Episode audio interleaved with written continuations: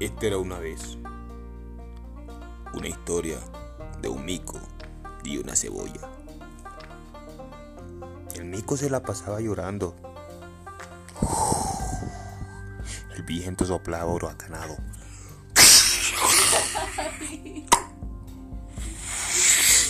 Cuando de repente pasa un ave y